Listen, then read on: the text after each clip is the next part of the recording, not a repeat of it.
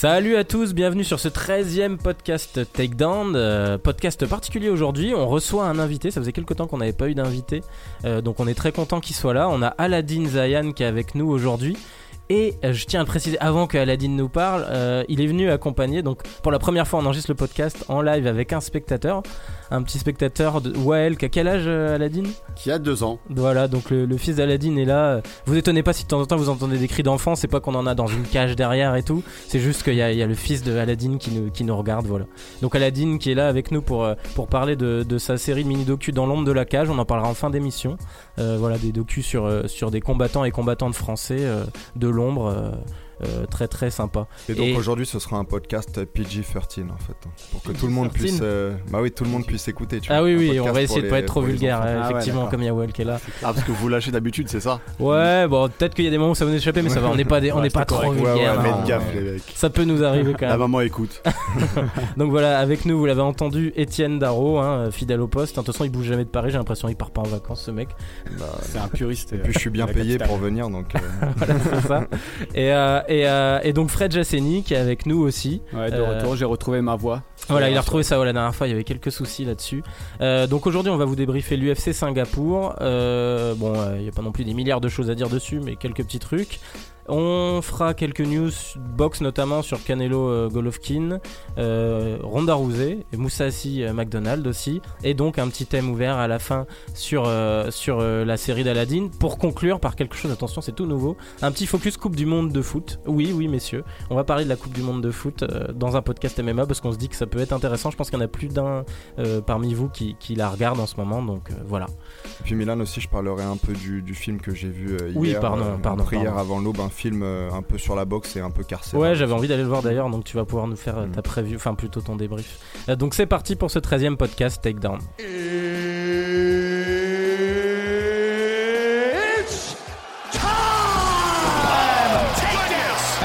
I'm not surprised, motherfuckers. Et on commence du coup sur le débrief de l'UFC euh, Fight Night euh, Singapour. Euh, bon, une carte, euh, on va être honnête, qui était pas super alléchante.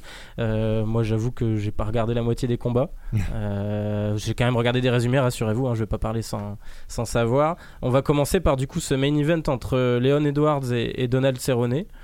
Euh, bon, qui était le combat le plus intéressant du soir, a Mm. priori, euh, et qui s'est conclu sur une victoire de Léon Edwards par décision unanime euh, contre Cowboy. Étienne, t'en as pensé quoi de cette performance de Edwards? Bah écoute, je trouvais que c'était un peu bizarre parce que c'était la première fois que visiblement Cowboy Cerrone n'était plus le même homme en fait. Pour la première fois, il, enfin, il était toujours aussi combatif, mais c'est plus le même combattant. Il est, il est vieux, il est lent. Maintenant, c'est, ça se voit. Mm. Euh, de l'autre côté, euh, donc, euh, on a Edwards qui, qui a plutôt dominé euh, le combat hein, au fil des, des cinq rounds, sans, sans beaucoup de lustre non plus. Donc lui non plus, il n'a pas su saisir son momentum. Mais vraiment, ce qui était marquant, c'est que Cowboy Cerrone, il est plus du tout au même niveau. En fait, là, il est vraiment en fin de Ouais. carrière. Et surtout, faut, on alors, senti un coup de vieux. hein. il a jamais été bon dans les premiers rounds, mais là, au premier round, il s'est fait Mm. toucher très durement, donc il était marqué euh, ouvert euh, vers l'œil. Et Au j'ai clinch, ouais, il a que- pris un coup au de clinch, au il, est- il était vraiment très mauvais. hein, pour un Mm. combattant qui est plutôt doué en Muay Thai, je l'ai trouvé vraiment absent au clinch. Et j'ai l'impression que ça lui a coûté euh, la victoire parce que finalement, il était pas, si- pas ridicule. hein. Je vais pas sortir ma phrase habituelle euh, au revoir cowboy ou. Franchement, il était pas ridicule. Il était toujours combatif. Il a passé des combos au quatrième, cinquième round, des petites accélérations, mais pas assez en fait, pas assez pour. Ouais, euh, et puis pour franchement, à, à une époque, un mec comme Edwards, euh, il, il, aurait disposé de lui en fait. Et puis maintenant, là, c'était vraiment euh, très compliqué quoi. Et, et il avait pas l'air d'avoir envie d'être là en fait. Sur Mm. son visage, on lisait des, des choses un peu étranges. Mais t'as vu, il a, il a avoué avoir été malade Ouais, avoir juste été avant malade, le combat. ouais. Je pense qu'il est. Je pense que c'est vrai. hein, il a- C'est pas un Oui, combattant oui, qui a l'habitude de mentir sur sa carrière ou de, de se trouver des excuses. Aladdin, toi, t'as as trouvé justement qu'il avait pris un coup de vieux un peu euh, Cowboy bah, sur ce combat? En fait, moi, je pensais que c'était mon, mon téléphone, euh, parce que j'ai vu le, le résumé après, enfin le, le combat en entier après. Je pensais que c'était mon téléphone qui, ralenti, qui était au ralenti. Et en fait, Étienne, quand tu dis qu'il était au ralenti, bah ouais. Moi, je j'ai trouvé super lent.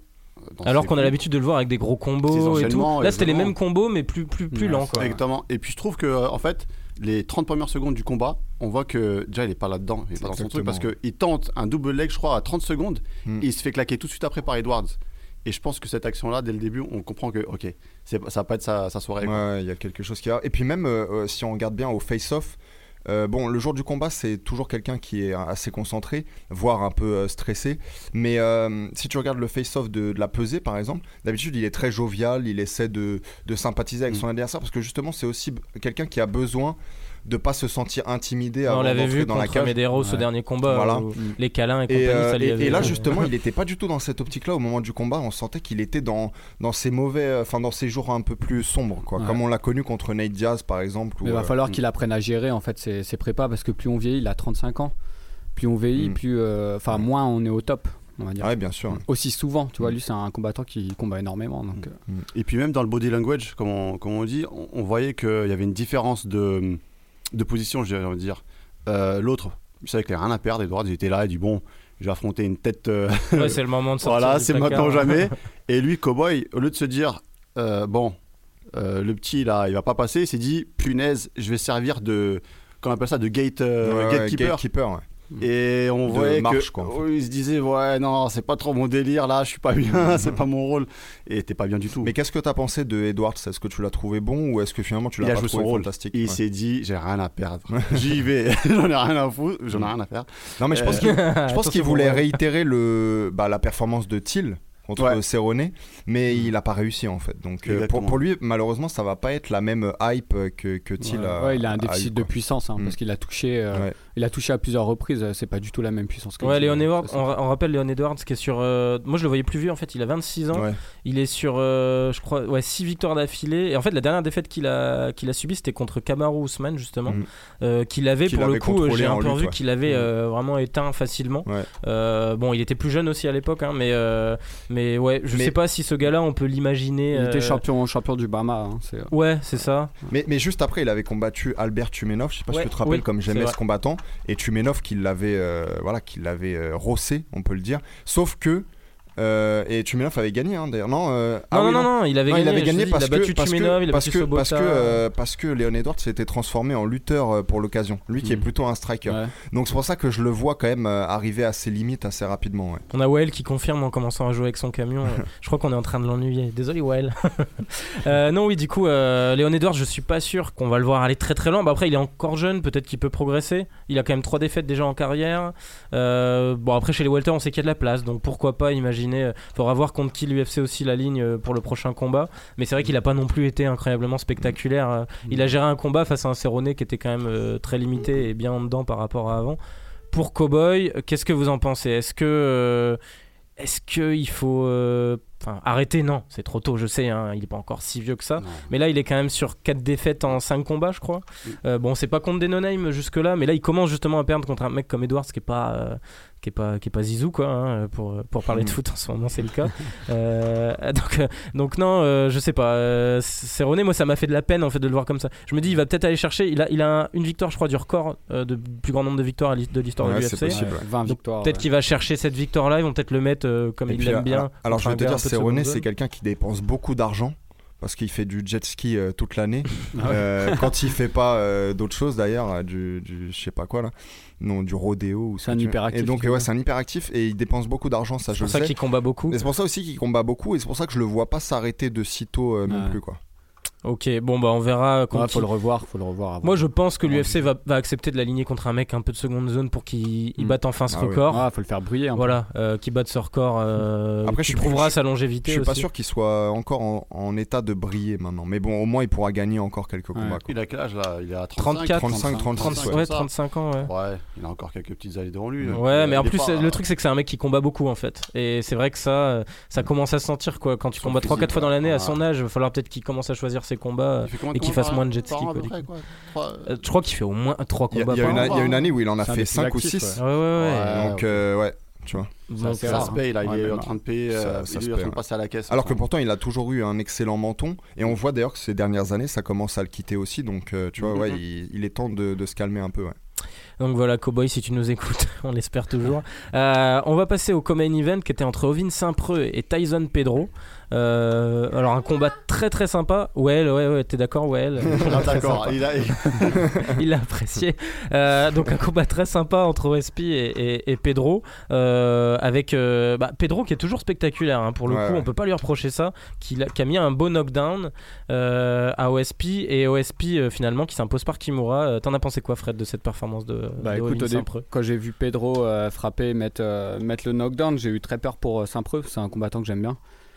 Euh, mais il, a su revenir et je pense que c'est, surtout dû aux erreurs de Pedro. Tu vois, quand on voit qu'il euh, quand, quand ils étaient au corps à corps ou autre, qu'il a, il a laissé des espaces. Ovis euh, Saint-Preux, il en profite euh, directement et il finit le combat. Donc là, on voit, on voit vraiment la différence d'expérience. Tu vois. Donc euh, je pense que voilà que OSP a gagné grâce aux erreurs de Pedro, grâce à l'erreur de Pedro. Tu- Ouais, puis euh, bah, on sent que de toute façon, c'est pas un monstre au sol. Euh, Ouais. OSP, on sait qu'il est très très puissant. hein, Ouais, en fait, il euh, est totalement imprévisible au sol. C'est ça, parce qu'en fait, le gars n'est pas un, un- un- comment dire, un as en jiu-jitsu. Mm. Mais simplement, tu as raison, il est puissant et il est imprévisible. Il arrive à trouver des clés ou des soumissions dans tous les, dans tous les sens. Non, ce que je voulais dire, surtout sur ce combat, c'est que c'était le combat idéal pour une euh, mi-temps euh, pendant la Coupe du Monde, en fait. tu vois. ça a duré 3 minutes. Les deux ont eu leur moment. Euh, c'est t'as ça. raison. Ouais, puis il euh, n'y a pas eu un temps mort. Quoi. Ouais, voilà, il n'y a pas eu un temps mort. Pedro, t'as raison, il était, euh, il était intéressant parce que même je trouvais qu'il avait progressé. Il a, il même- a mis il deux question mark kicks, c'est ça, hein, c'est ça. euh, Donc le, le fameux le coup de de pied en point d'interrogation que Rockhold affectionne notamment. Euh, et puis donc, euh, bon, on sait avec Ovien Saint-Preux que quand ça va au sol, il peut sortir. Là, c'était même pas une Kimura en fait, c'était une hyper extension du bras en clé. Ouais, j'ai vu qu'ils Euh, n'ont pas noté c'était Kimura. Moi, j'ai cru que c'était une Kimura au début, mais il Ouais. essaie d'en placer une juste avant. Ouais, mais parce que le gars, il est, il est toujours à la recherche. On sait aussi que c'est le spécialiste. D'ailleurs, c'est l'unique spécialiste des Von Flou euh, euh, Ouais. choke Ah en. UFC. Donc ce gars-là, il est, il est assez étonnant au sol. ouais. Ah, mais je me demande pourquoi Pedro est pas resté à distance, tu vois, sachant ça. euh, Bah, peu- Pedro, après, il est spectaculaire, mais j'ai pas l'impression que ça soit un combattant très intelligent dans sa gestion des combats. C'est Ouais. peut-être de là aussi. T'en as pensé quoi, toi, Aladine, de ce combat? Tu m'as dit que tu l'avais bien aimé. Ouais, en fait, c'est OSP, j'ai- j'aime beaucoup ce, ce combattant, mais euh, autant j'aime bien, autant euh, quand je regarde ses combats, je suis jamais, euh, comment dire, confiant sur l'issue du. Ouais, ouais, c'est ça. À tout Ouais, moment, tu l'imagines tomber, en fait. Et en fait, euh. ouais, autant euh, physiquement c'est une masse et tout, il est imposant, mais autant j'ai l'impression que c'est un, en fait, c'est un, un, mon- un- comment dire, un colosse au pied d'argile, quoi. Mmh, ouais, Un- clairement. Un, coup mal placé et voilà, c'est fini. Ouais, puis il a une gestion Et- des combats bizarres en fait. Il a des momentum où d'un coup il va exploser, comme Exactement. Corey Anderson. Je souvenez ça. pas là son head kick là récemment euh, contre Corey Anderson, il se fait sécher pas mal de fois. Il est en train de perdre le combat et d'un coup il lui place un head kick de fou Mm. euh, et il le gagne par KO. Il avait déjà eu la performance de la soirée à l'époque d'ailleurs, alors qu'il s'était fait dominer quoi. Mais moi je me dis pas sûr que euh, OSP soit hum, par, par rapport à la question qu'on s'est posée sur euh, Cowboy, est-ce que euh, il va continuer encore? Je sais pas si OSP il va, euh, il va encore durer sur la durée quoi. Bah OSP il a quoi? Il a 35 ans en plus maintenant? 35 ans, mais par rapport à ses prestations qui sont assez régulières, même dans les combats même, je sais pas si euh, Bah de toute façon je pense qu'OSP maintenant c'est un mec, euh, une machine à highlight entre guillemets. On Ah, sait qu'un combat contre lui va être Il cool. est de En- en fait- milieu de tableau. En fait, Voilà. O-. OSP, euh, puisque donc aujourd'hui on a décidé de l'appeler OSP apparemment, Ouais, et pas ça simple. mais euh, C'est un prou. non, mais, un mais, prou. mais ce que je veux dire, c'est qu'il est jeune dans le sport, puisque lui, il a eu une carrière avant, enfin en football américain universitaire. Euh, et du coup, je sais plus ce que je voulais dire juste après. Qu'il était jeune dans le sport et qu'il avait de la progression encore, tu penses Euh, non, non, non, non, mais euh, j'ai oublié ce que je voulais dire. C'est à cause du camion de Well, c'est ça? Ouais. Ouais, chute. Vous entendez comme j'ai de l'autorité. Euh, non, oui, du coup, OSP, euh, euh, qui, pour moi, on se souvient, il avait perdu contre Latifi il n'y a pas Mm. tant de temps que ça. Oui, c'est ça que je voulais dire, pardon. C'est que, et ça rejoint ce que, ce que disait Aladine, euh, je pense que depuis qu'il a perdu donc, son combat pour le titre, je pense qu'il est de toute façon moins motivé parce qu'il sait que, comme tu dis, il est plus tout jeune. Euh, que sa marge de progression elle est pas non plus euh, dingue et que donc euh, voilà il... C'est ça. Moi, je pense il qu'il s'approchera plus du top 3. Mm. Il va rester en milieu de Il tableau. Il peut-être fait aller au le taf. Ah, tu penses que ça va finir euh, au Je sais Bellator pas, hein, le Bellator récupère. Ouais, bah ça, ça je aurait crois qu'ils ont récupéré euh, Machida euh, Ouais, Ouais, ouais, ils viennent c'est de vrai. récupérer Non, Machida. Si, confirmé. si, ouais, ouais, il a signé, ça a été c'est- confirmé ce ça- week-end. Ça t'a affirmé quand Euh, Là, ce week-end, week-end. ils viennent Ah de ouais. confirmer. Bah, belle prise. Hein. Ouais, ouais, bah, Belle bah, prise, bon, surtout après, vu c'est ses le dernières Machida, pertes. euh, Ouais. C'est ça, c'est que. Ouais, mais euh, il va leur offrir quelques cartes sympas en Mm. fait. euh, Le premier problème, c'est que Bellator, ils sont en train de s'enfermer dans une image de. euh, Vieux, vieux, vieux retraité, voilà, pré-retraité. Hall of Fame, Ouais. tu vois. Les gens, ils sont là. et- Ouais, c'est bien, mais c'est pas c'est comme par exemple euh, quand pour prendre l'exemple du foot quand un, un joueur euh, qui, euh, qui était prestigieux euh, il y a 5 ans arrive euh, en France quoi Ouais, ouais, bah on a eu une époque où c'était ça, maintenant c'est la MLS. dans la MLS attends ouais c'est eux qui États-Unis C'est euh, Dubaï aussi, hein. Dubaï Ouais, aussi, ou hein. Enfin, bah, le, Dubaï, le voilà, Qatar ouais, et compagnie parce qu'il y a de l'argent, c'est vrai. et là j'ai l'impression que le Bellator ça devient un MLS bis Ouais. quoi tu vois Ouais, c'est c'est vrai. Mais après, moi je suis content au moins qu'on continue à avoir Machida. Enfin, on, en parlera quand même après, mais Bellator, ils ont peut-être le meilleur poids moyen et le meilleur poids. attends, on va en parler, va en parler, on va en en parler. parlera tout à l'heure. teaser. C'est teaser sur la preview. Bon, on va enchaîner vite du coup sur les autres combats où il n'y a pas des milliers de choses à dire. Hein. Citer juste rapidement que Jessica Hay a, a battu Jessica Rose Clark. Alors, à part le fait qu'elles aient le même prénom, euh, pff, moi j'ai vu aucun intérêt à ce Ouais, combat. C'était la ouais, 9 C'était contre la gonflant, hein, 10 excusez-moi. Là, et très lent aussi pour des Ouais. flyweight féminines. Très très ennuyeux. Bon, euh, et Hay qui se relance. En plus, la seule intérêt qui pouvait peut-être y avoir à ce combat, c'est que Rose Clark la... Jessica Rose Clark la batte, sachant qu'elle était sur 3 victoires et qu'elle commence à monter un peu dans la catégorie. Au final, c'est pas le cas. Donc Hay, elle va peut-être passer 8ème. Bon, pff, je sais pas. Est-ce qu'il y a des choses à dire là-dessus, Étienne Euh, Bah, je, on, on dit la vérité dans ce podcast. hein. Moi, je regardais le match de Coupe du Monde, je sais plus ce que c'était, Belgique, euh, je sais plus quoi. Donc, euh, donc les combats comme ceux-là, malheureusement, ils sont passés à la trappe. Donc voilà, moi j'ai essayé de regarder la highlight. Moi, pareil, en accéléré. pas- moi j'étais en montage Bah, voilà. Donc on aura tous la preuve que ce combat-là, il y a peut-être pas besoin de les revoir. euh, Ouais. les auditeurs. Euh, euh, citer justement aussi rapi- rapidement le- la victoire de Li Jingliang euh, contre Daichi Abe par décision Ouais. unanime. Alors, par contre, euh, Jiang Lang, c'est un, Intéressant, un ouais. combattant ouais, Ouais. bien plus à suivre. Et bon, là, c'est une décision. Enfin, c'est un combat qu'il a dominé. Et d'habitude, on sait que parfois, il peut mettre des gros KO ou tu vois. Ouais, il frappe fort. hein. Ou, ou même parfois se prendre des gros KO. Son aussi. dernier combat contre Matthews était très cool euh, d'ailleurs, hein, Jingliang, vous ouais, vous souvenez ouais, euh, ouais, bien sûr. A Il avait perdu, ouais, mais avec un, il y a eu pas mal de knockdowns dans les deux ouais. sens. Bon, il avait failli se faire disqualifier d'ailleurs, C'est un combattant excitant et d'ailleurs c'est Ouais. le c'est même le, la figure du MMA chinois en Ouais. fait puisqu'il n'y a pas vraiment de d'autres qui sont à son niveau donc euh, ouais ouais un combattant intéressant Ouais, et surtout, euh, faut... il a un pied-point qui est vraiment excellent. Moi, je Mm. trouve les... quand il enchaîne les low kicks intérieurs avec la droite qui vient direct euh, faire très mal, c'est impressionnant. ouais. Moi, je trouve le plus paradoxal, par contre, c'est son gabarit. Il a un gabarit un peu. euh, je trouve qu'il fait très léger par rapport à la Ouais. catégorie. Et ça s'était vu notamment le- contre- à son dernier combat, moins là, Mm. mais à son dernier combat contre Matthews, c'était assez. Bon, On après, a Matthews, l'habitude on de sait voir, qu'il est euh, imposant aussi. On a l'habitude de voir des profils lutteurs tu sais, qui sont vraiment Ouais, ancrés dans le sol aussi, et tout. Je pense que c'est ça qui. Mais, après, ouais. après je pense Ah, qu'il a après je pense que tu sais parfois on- les enfin les Obélix dit euh, voilà j'ai une ossature lourde mais je pense en l'occurrence que euh, euh, comment il s'appelle euh, Jiang Liang il a une ossature assez lourde parce que même quand tu regardes son euh, comment dire le- la structure osseuse de son visage tu vois qu'il a un- une Ouais. tête euh, tu vois costaud tu vois Mm. c'est aussi pour ça qu'il encaisse bien les coups donc donc voilà Le prochain combat dont on va parler, là, pour le coup, ça- c'est intéressant quand même euh, à suivre. C'est la victoire euh, marquante hein, de, de Petr Yan, Ouais. euh, Mm. combattant russe qui faisait ses débuts à l'UFC, qui, euh, qui, qui est ancien champion de l'ACB. Euh, ou je sais pas comment on dit, ACB, c'est en fait c'est euh, une, ligue petite russe. promotion ouais. Ouais. Voilà, euh, une petite promotion russe euh, dont venait bah, d'ailleurs, on en a parlé à l'époque pour Zabit euh, Magomed Sharipov qui venait de cette, euh, cette promotion-là. Il a perdu qu'un combat en carrière, ce gars-là, contre Magomed Magomedov, qui est un, un combattant de kickboxing très très solide. un autre russe Euh, ouais, un autre russe, euh, mais qui, je veux dire qui est pas un peintre quoi. Donc euh, il a pas perdu contre n'importe qui. Euh, et là, il débarque à l'UFC et il nous signe un KO. Euh, Ah bon, on sait qu'Ishihara c'est plus de ça, mais qu'est-ce que vous en avez pensé là, de cette perf? On voit avec euh, ce qu'il a montré dans la cage, en fait, c'est la supériorité euh, de- du boxeur. exactement Donc pour les déplacements, la gestion de la distance et, et les 1-2, en fait, c'est très basique. Hein, sa technique, Mm. c'est très basique, mais c'est mais c'est très bien fait. Quoi. Et en plus, il frappe. Donc euh, pour moi, c'est un prospect de- dans- chez les bantamweight, hein, c'est sûr. On va le revoir. Ouais, comme, euh, Comme- comme Fred dit, euh, c'est un boxeur de formation. Il est même, euh, comme on appelle ça en Russie, il est maître de boxe. C'est les Master of, euh, of Sports Ouais. Boxing. Donc c'est un truc sérieux en, en, en Russie, pardon. Euh, et puis oui, co- comme il dit, euh, moi j'aime beaucoup les stylistes de, de boxe en MMA. Je trouve que c'est l'art bah, déjà le, le plus beau en fait de tous les, de, de tous les éléments de- des arts martiaux mixtes. Et, et c'est aussi celui qui est le plus dévastateur lorsqu'il est bien Mhm. maîtrisé. Et Yann, il l'a montré euh, encore une fois face à un Ishihara qui avait déjà l'air intimidé en fait au début du combat. Mais Donc, euh, Ishihara, ouais, je sais pas. On, on sait qu'à une époque, on pensait que ça pourrait être éventuellement un prospect. Euh, il on a très vite que c'était hein. celui euh, qui, qui était venu au MMA pour les, pour les filles. Oui, oui. Alors ouais, il a, il, Il a une image marketing qui marchait Ah ouais au début, qui marche plus depuis. Il avait dit qu'il avait commencé le MMA pour plaire aux, aux filles. ouais. Ah, Ouais, je me souviens, puis il faisait, il faisait un peu le beau gosse euh, japonais euh, à l'époque. Mais je crois qu'il il est allé s'entraîner à, oui, à Team Alpha à Male. Team avec Alpha les- Male, hein, et ça lui a pas réussi. hein, finalement, il a, là, il est sur pas mal de défaites. Je crois qu'il est Mm. presque un bilan euh, égal. hein. Puis il a perdu contre Artem Lobov. Ah Ouais, notamment. Bah d'ailleurs, il a un bilan égal à la Artem Lobov en Mm. fait, Ishihara. Ouais. Donc euh, bon, je sais pas si l'UFC va le garder parce qu'ils ils le mettent, ils le mettent quand même souvent en avant de certaines cartes euh, de seconde zone. Mais les là, Japonais, les moment, Japonais euh, aiment bien les perdants. hein. C'est le perdant Ouais. magnifique, tu vois. Ouais, bah là, c'est perdant de plus en plus quoi. brutal, quoi. Ouais. Donc ça va devenir peut-être dangereux pour lui, quoi.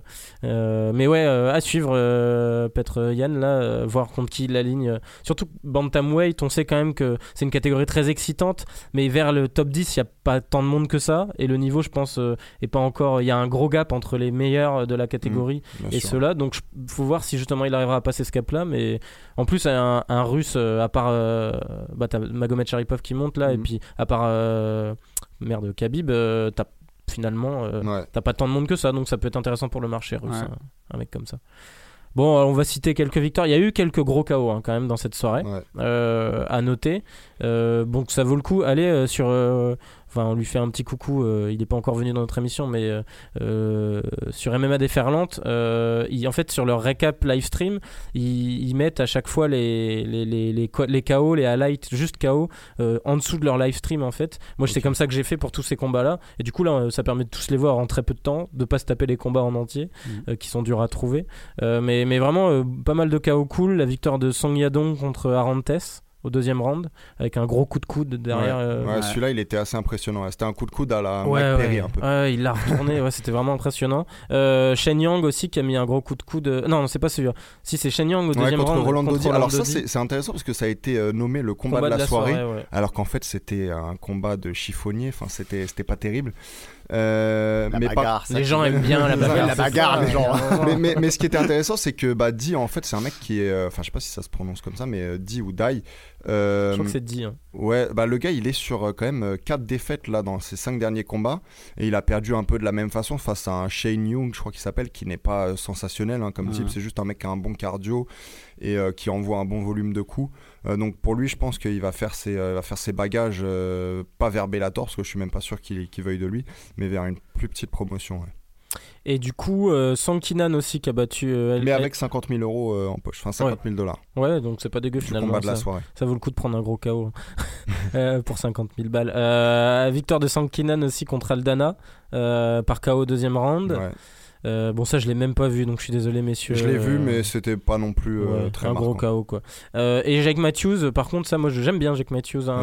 Ouais. Il m'avait bien plu la dernière fois justement contre Li Jingliang. Et donc ouais, il continue son comeback. Enfin, je crois qu'il avait eu des soucis, il avait dû être absent assez longtemps. Ouais, c'est ça. Ouais. Jake Matthews, c'est un combattant australien très Ouais. jeune qui a beaucoup de talent. Euh, Grosse soumission là. hein. Ouais, voilà. Pour l'instant, il a quand même eu quelques défaites assez, assez fortes quand même.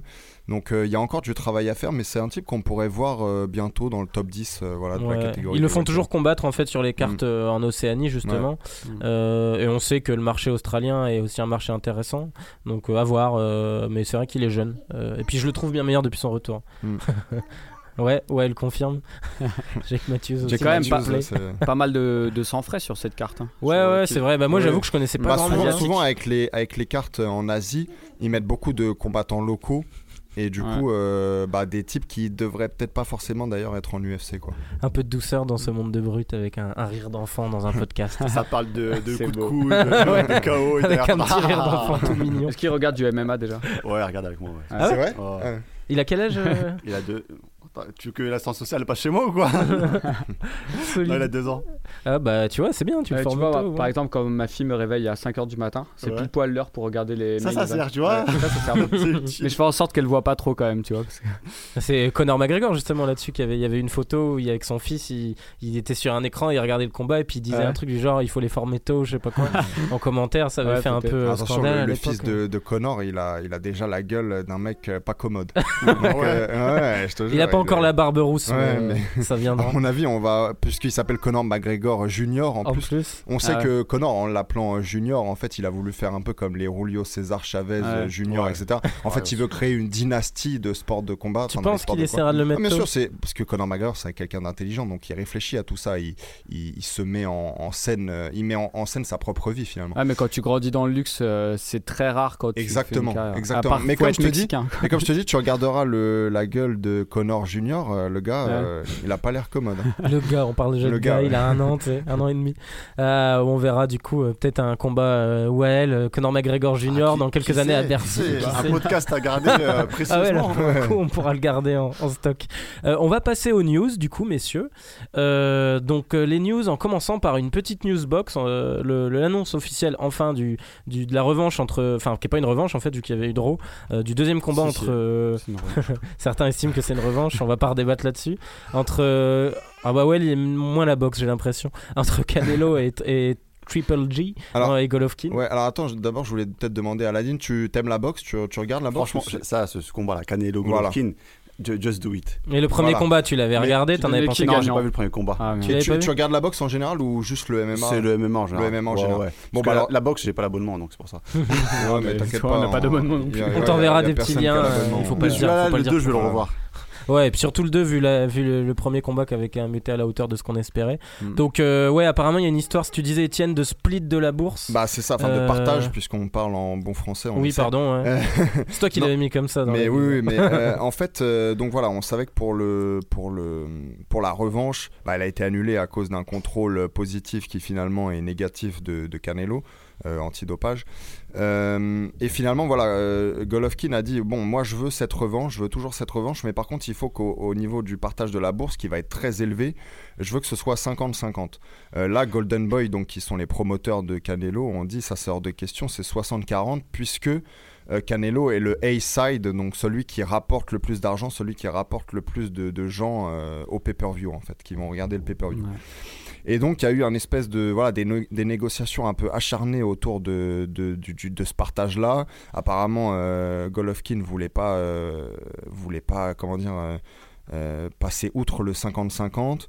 Les autres voulaient pas changer leur 60-40. Il semblerait qu'il soit arrivé à un, accord un peu euh, à la 57,5, 42,5 Ouais. voire 55-45 euh, en faveur donc toujours de, de Canelo et ce qui a du coup euh, euh, permis de, de voir cette revanche qui aura lieu donc le 15 septembre Voilà, pour le, le jour de l'indépendance du Mexique en fait. Enfin la fête d'indépendance du, du Mexique. Ouf, et inutile de le dire pour, pour tout le monde c'est le combat euh, à voir en boxe anglaise. Il y en a d'autres hein, qui sont aussi très qu'on attend beaucoup, on parle souvent des Wilder Joshua, mais en termes de technique de, de, et de, de niveau, euh, je veux dire, euh, Canelo et Golovkin, c'est ce qui se fait de, de mieux. Quoi. Fred, content Ouais, du ça coup va être énorme, mais- Bah, la négociation, on peut comprendre. hein, les, les fans mexicains, ceux qui achètent le pay-per-view et même les Américains, ils viennent pour Canelo. Hmm. Donc moi, ça m'étonne pas oui, trop. actuellement, ce- il est ouais. bien plus bankable, c'est clair. Ouais, il est bien plus bankable malgré le fait que Golovkin soit champion et que Canelo a échoué à lui prendre son titre.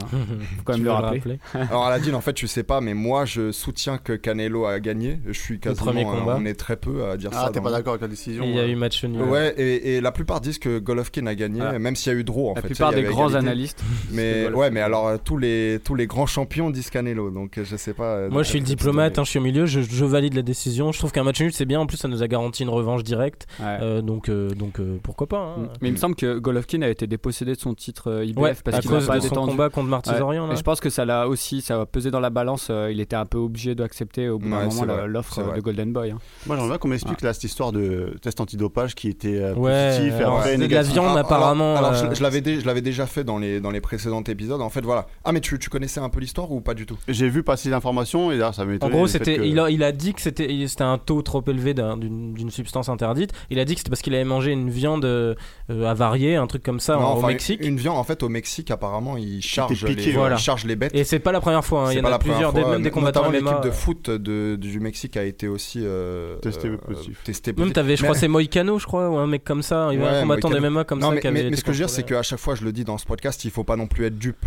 Apparemment, l'excuse est très bonne, mais il faut pas être dupe dans le sens où au Mexique et en général en Amérique latine, d'aucuns diraient en Amérique tout court, euh, on sait qu'il y a plein de problèmes de dopage, etc. Mm. Donc, euh, donc voilà. Mais ça bon. coûte pas cher, Ouais, je pense aussi. Ouais. Peut-être. Mais du coup, ouais, on verra. Tant que la revanche a lieu, nous, on est contents. Et puis si on te dit euh, que c'est euh, que tu vas qu'on va te donner des compléments mexicains, Ouais. Bah, en général, on parle pas de vitamines, on parle de- d'autres choses. De choses un poil plus. Le pot belge. Un, poil plus En- interdit. Ouais, c'est le pot belge cyclisme. comment- Euh, les burritos, euh, fais attention. quoi. Donc euh, on passe à la news suivante euh, rapidement sur euh, la news de Ronda Rousey qui, qui va être introduite au Hall of Fame de l'UFC. Euh, donc c'est la première euh, femme et combattante donc euh, féminine euh, intronisée au Hall of Fame.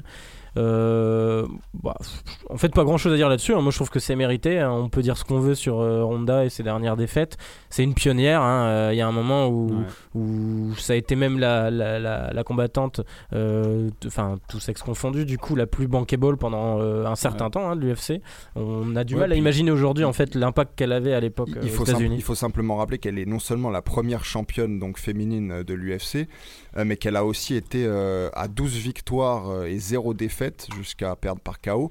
et dont surtout- certaines très marquantes. Oui, euh, puis surtout 12 finishes en fait. mm. Donc même si, et moi tu le sais, je suis vraiment le dernier euh, fan de, de Ronda Rousey, vraiment c'était pas ma, c'était pas ma cam, à tous les points de vue.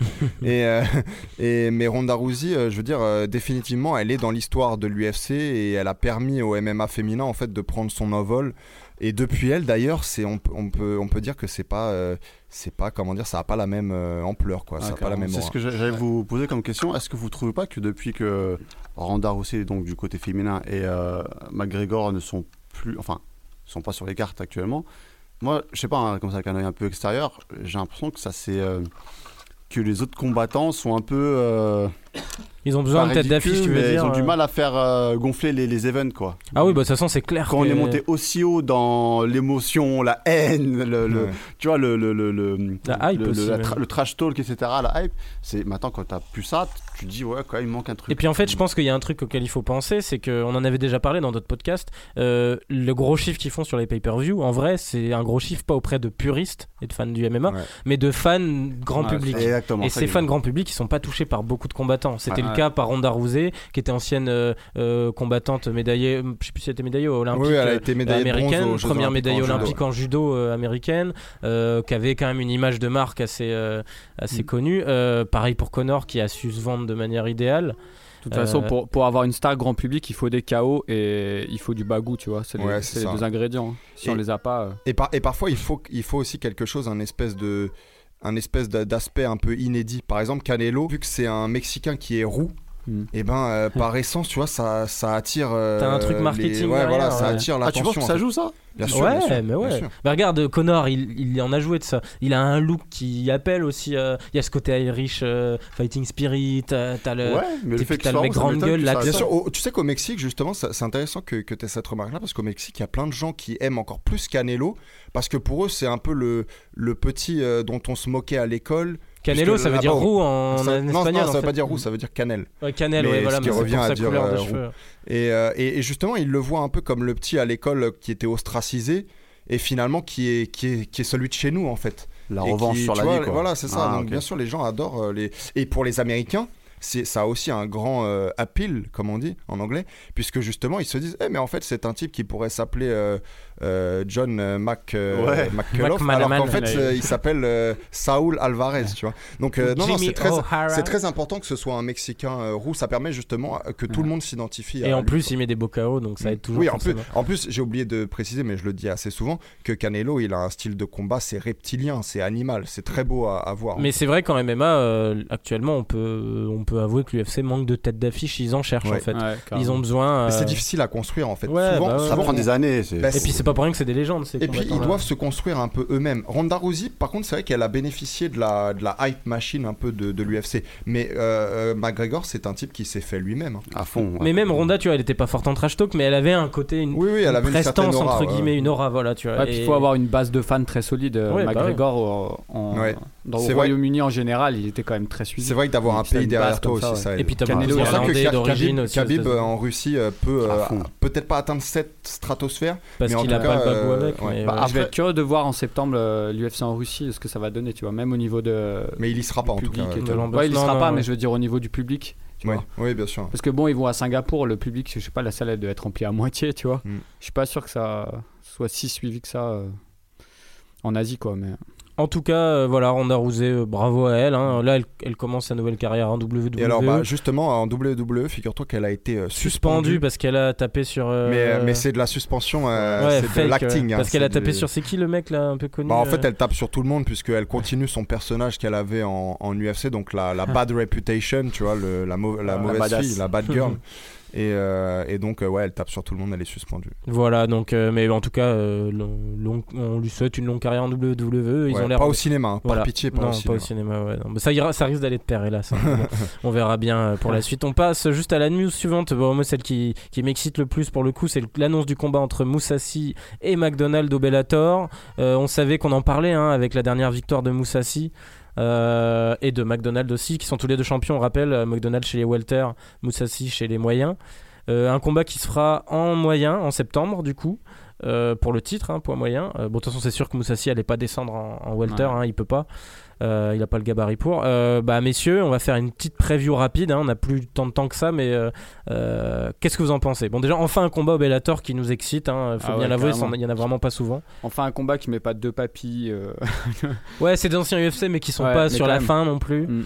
Mais euh, donc euh, pour Moussassi, en fait, il, il était sur 5 victoires quand même à l'UFC. Donc c'était encore un client au moment où il est parti. Il est Et puis, il Ah, méritait euh, prochainement un title shot. client, hein, ouais, ouais, c'était plus qu'un client. un très gros client et euh, sa dernière victoire au donc au Bellator euh, par, Contre le champion. par arrêt de la bite Ouais, ouais, c'était contre le ça. champion au premier round.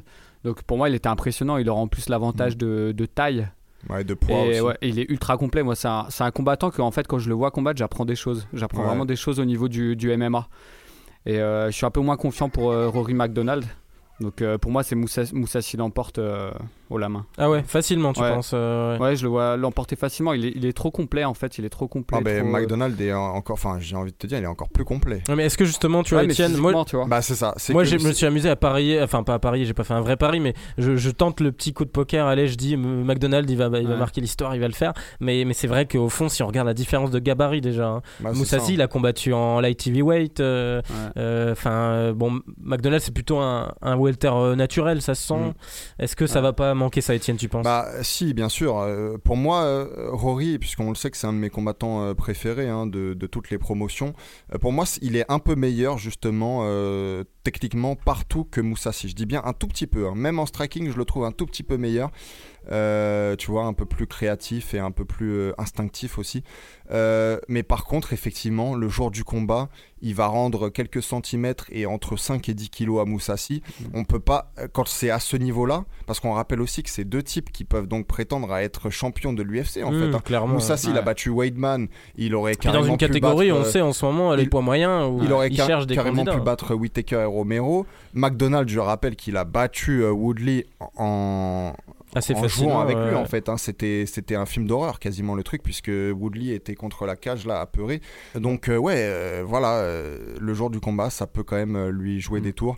Mais puisque j'aime McDonald, je vais dire euh, McDonald par décision. Je pense. McDonald a d'abord refusé le combat. Il a dit qu'il voulait défendre son titre et il a accepté après, tu vois. Donc je me demande si mentalement, s'il est vraiment. Ah moi, il me semblait qu'il a toujours voulu le. le Ah, il avait combat, dit ouais, je défends, je défends Mais une oui, fois mon titre. qu'il voulait après. défendre. Ouais, moi après je suis content qu'ils s'affrontent maintenant, c'est le moment Ouais. franchement Ouais. les deux. T'as un- pas de risque qu'un des deux perde euh, on sait jamais, tu vois.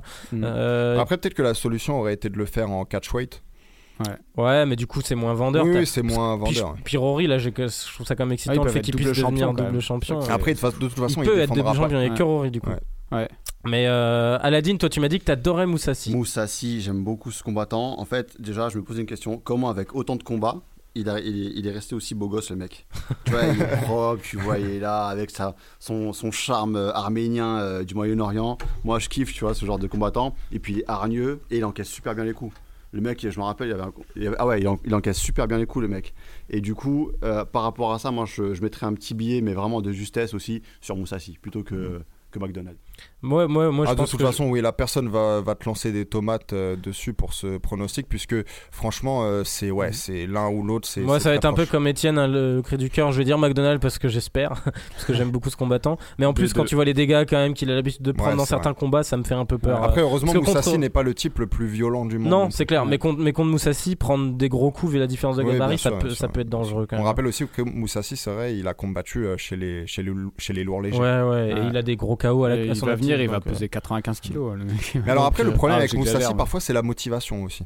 On sait qu'il a pas toujours été le type le plus motivé du monde. Ouais, mais là, tu vois, il a l'air de le vouloir ce combat. hein. Il le Ouais. demandait déjà. Ouais, mais depuis qu'il est à Bellator, il est quand même pas aussi bon qu'à l'UFC. C'est vrai contre Schlemenko, Donc, euh, tu vois, il y, a- il y a quand même des zones, de, des, enfin, des espèces de zones un peu d'interrogation. On verra. Donc voilà sur ce combat, euh, on, on en reparlera d'ici là s'il y a quelques news qui tombent euh, et on fera peut-être un petit prono juste avant euh, avec les forces en présence. Euh, rapidement Étienne, Mm. tu vas nous parler de- du film que tu as vu hier. Euh, donc rappelle-moi le titre. Alors, c'est une prière avant l'aube. Voilà, c'est un anglais, c'est ça qui se retrouve dans une prison en Thaïlande. Exactement. En fait, c'est une, une histoire. Un boxeur euh, anglais. C'est une histoire vraie, en fait.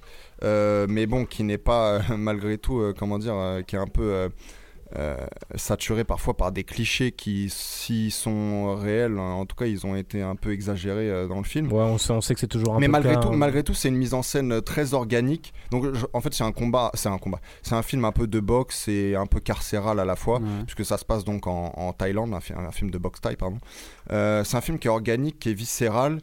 Euh, Il y a des petits défauts, tu vois, on a du mal à identifier les, les, les enjeux, surtout dans la première partie du, du, du film, euh, ce qui nuit donc un peu à l'expérience. Euh, et puis donc, comme je disais, c'est un peu, voilà, il y a un peu quelques clichés sur l'ultra-violence qui sont pas toujours de, de, de très bon goût. Après, on sait que ce genre de film cible aussi Mais- parfois les fans d'ultra-violence, donc ils sont obligés d'y. Mais, mais en, tout, en, en tout cas, pour ce qui est du- des, des- des fans aussi de sport de combat, c'est plutôt une expérience intéressante puisque les combats sont plutôt bien retranscrits, même si on sent que la- l'acteur, donc Joe Cole, il est plutôt assez débutant, mais c'est des combats qui ont l'air réels, ou Mhm. même parfois qui sont réels. Et bien mis en scène du coup. Ouais, plutôt bien mis en scène. Et puis, comme je disais, vu que c'est une mise en scène très, euh, très euh, près du sol, en fait, euh, eh bien, on voit quasiment euh, la, la sueur sur les corps. On, voit les, on entend les coups qui sont portés. Donc, de ce point de vue-là, ça peut être intéressant pour les, euh, pour les, euh, pour les fans donc, de, sport de combat. Après, d'un point de vue cinématographique, comme je disais, il y a, y a quelques, y a quelques défauts. En fait, le, problème de, de ce film-là, surtout dans la première partie, c'est que euh, les enjeux, ils sont jamais plus importants que l'énoncé, que le synopsis. C'est-à-dire que très, très longtemps dans le film, euh, ça déroule en fait euh, mot par mot quasiment le, synopsis sans jamais euh, arriver à, à se déployer en fait. Mais pour, pour les, les amateurs de sport de combat, ça fera totalement le, le travail. Ok, On donc le allez voir, le voir, euh, il vient de sortir. Euh, ouais, J'avais prévu en plus d'aller le voir aussi. Et on te dira ce qu'on en a pensé, Étienne. Euh, et on va finir du coup un petit focus. Aladdin, euh, donc qui, qui s'efforce de calmer euh, Well tout à l'heure, qui n'en peut plus. hein. Je suis désolé, Well, hein, c'est un peu long. Euh, donc on va finir sur, euh, sur Aladdin qui va nous parler de sa série euh, de mini-docu du coup dans l'ombre de la cage. Euh, donc une série sur... Alors il y a Alex Lahore, c'est ça? Euh, alors, ancien- les, oui, les, les- alors les, les combattants qui vont apparaître, c'est euh, Alex Lauré, euh, y a Eva, Ancien champion Bama, hein, c'est ça ancien euh, champion Alex? Bama, ouais, qui a décroché la, la- la ceinture là-bas il y y a six mois à peu près. Il y a Eva, euh, une combattante qui n'est pas forcément très connue, euh, même du, du public XP. Elle, euh, elle démarre gentiment avec euh, deux victoires. Récemment, là, elle a, elle a perdu un combat, mais euh, c'est, euh, elle est plutôt prometteuse. Euh, il y a ensuite. euh, C'est elle qui est artiste, c'est ça, Eva non, ah non. Killig. Ah, ça c'est T'as Kelly qui, elle, est une combattante originaire du Nord, mais qui s'est expatriée à Bruxelles, chez les Red Kings. On a ensuite, pour finir, Sofiane Bouafia, qui est originaire du Nord. Qui est originaire du Nord.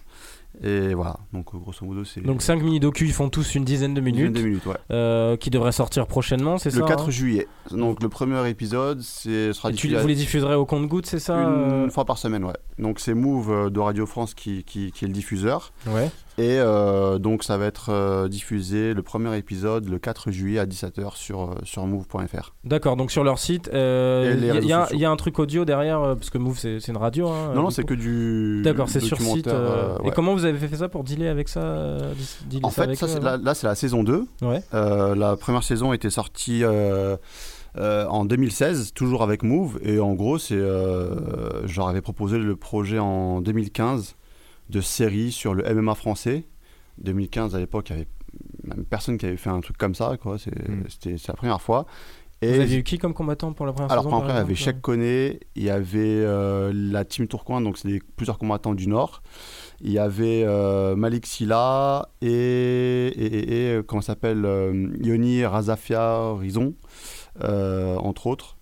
Et donc là, pour, euh, j'aurais proposé le sujet avec un angle très, très sociétal. En gros, le, le concept de la série, c'est pas uniquement de montrer les, les combattants euh, euh, entre le combat et l'entraînement, comme Mhm. ça se fait souvent. Là, c'est vraiment, on rentre dans les motivations, l'intimité du, Mhm. du combattant et de la combattante. Qu'est-ce qui leur pousse à rentrer dans Et la c'est cage c'est des portraits en fait. Tu... C'est Ouais, des portraits ça, de vie. T'as rencontré leur famille, dans Ouais, certains, on voit des- ouais. les familles qui interviennent. Voilà. Mais, com- comment t'es venu cette idée à la base? En fait, quel est ton rapport au, au MMA Mm. ou au sport de combat en général? Alors moi à la base, lorsque j'ai sorti la série, j'étais pas du tout amateur de MMA, j'étais Ok. pas un, un Mm. féru de, du truc quoi.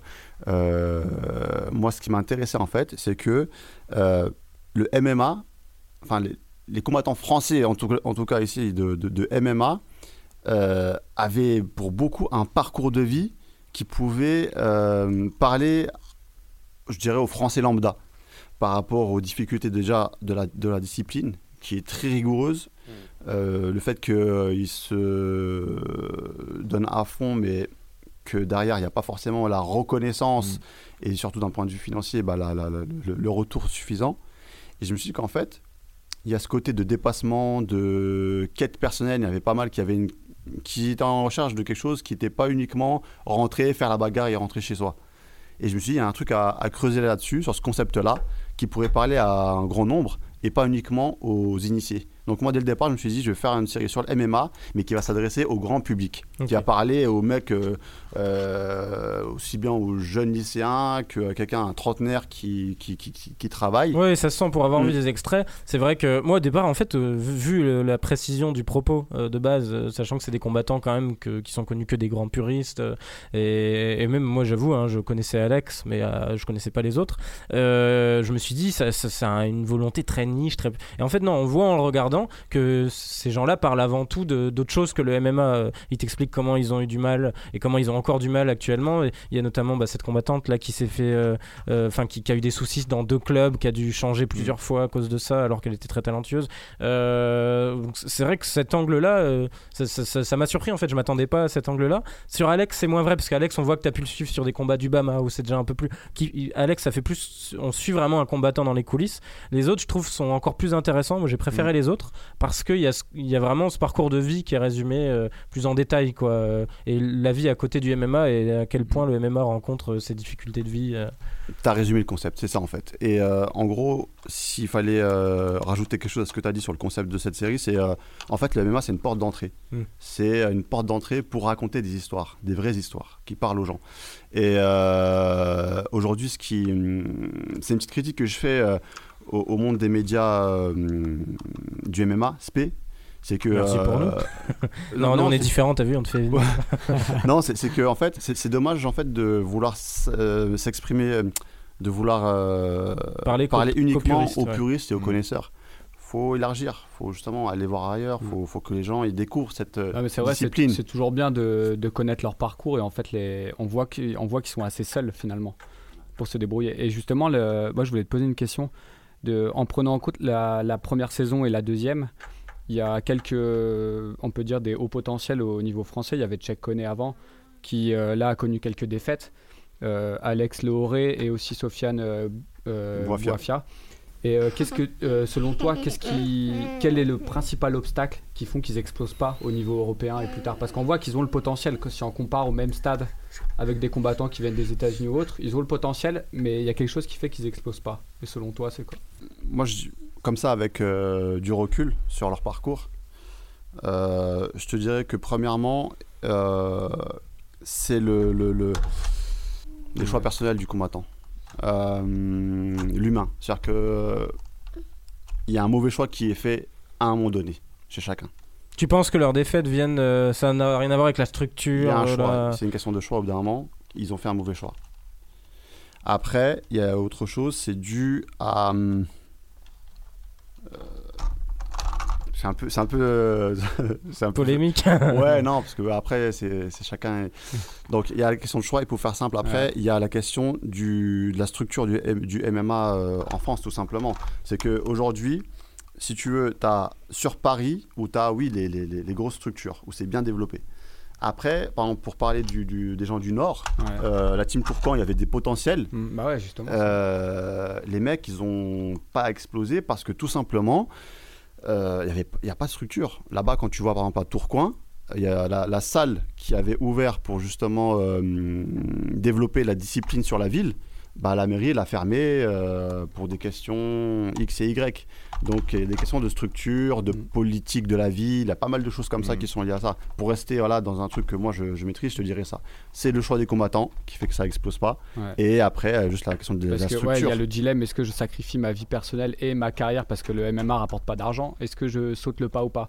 Et les, les combattants que tu montres, en fait, on dirait que certains sont au bord de sauter le pas, mais ils vont peut-être pas le sauter, tu vois? Et des fois, je trouve que c'est pour certains combattants, c'est assez décevant parce que tu sens vraiment qu'ils pourraient, euh, pourraient exploser. vois. Complètement. Parce qu'ils sont arrivés à ce niveau-là avec, euh, en s'entraînant dans des gymnases tout pourris. euh, avec très peu de sparring partners et tu vois que la marche supérieure est, est impossible. Bah, en Ça, fait, c'est ça quand je disais la structure, c'est que tu peux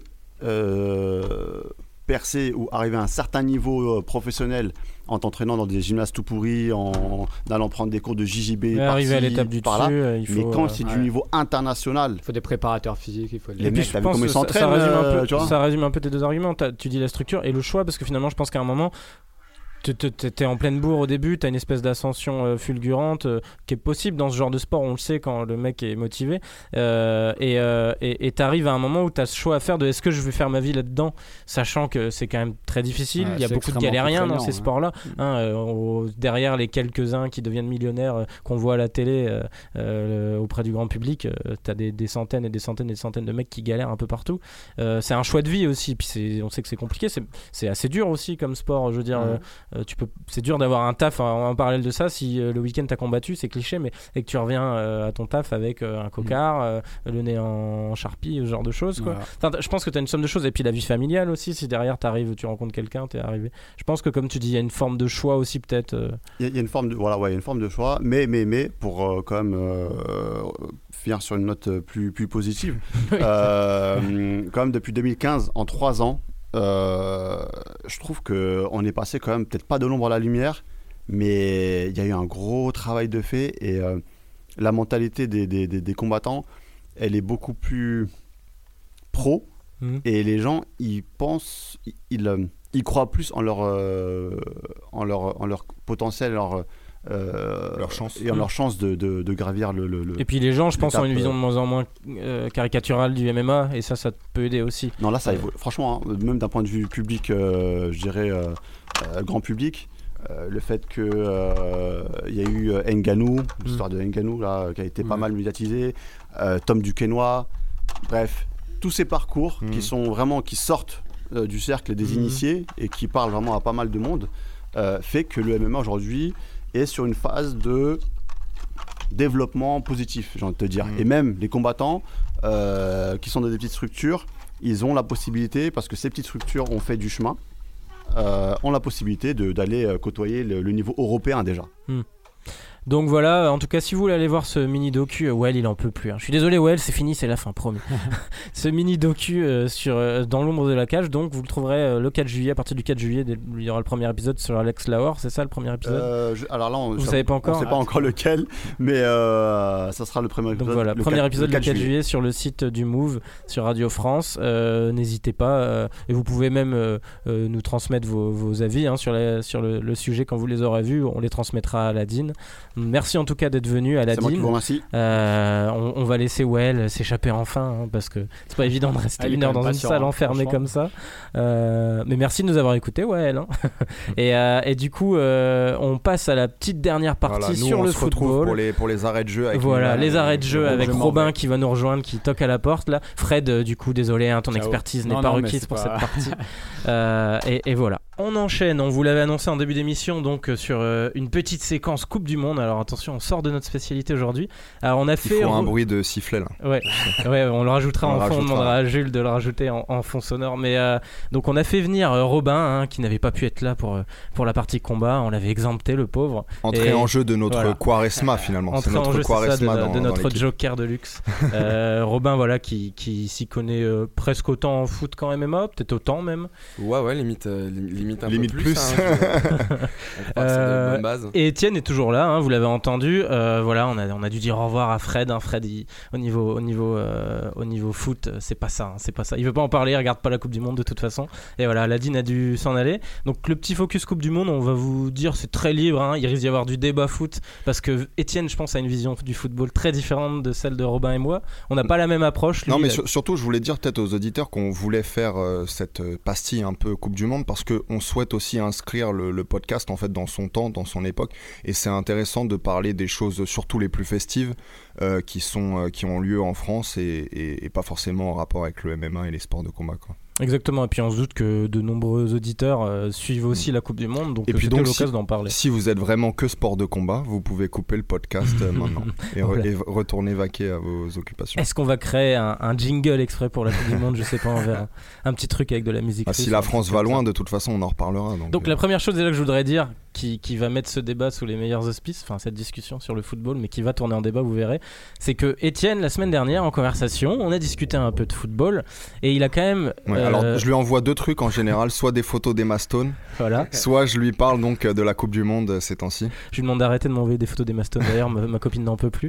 Euh, et donc Étienne me dit euh, attention, réponds bien, réfléchis bien. Tu choisis qui entre Iniesta et Zidane? Alors moi je lui dis mais, mais comment tu oses me poser la question Et il m'a traité de footix aussi. Non, je t'ai pas traité de footix en plus. Non, c'est pas vrai. Mensonger. Mais euh, non, non, mais du coup, moi j'ai évidemment choisi Zidane euh, et, et lui euh, a prôné le, le pur Iniesta.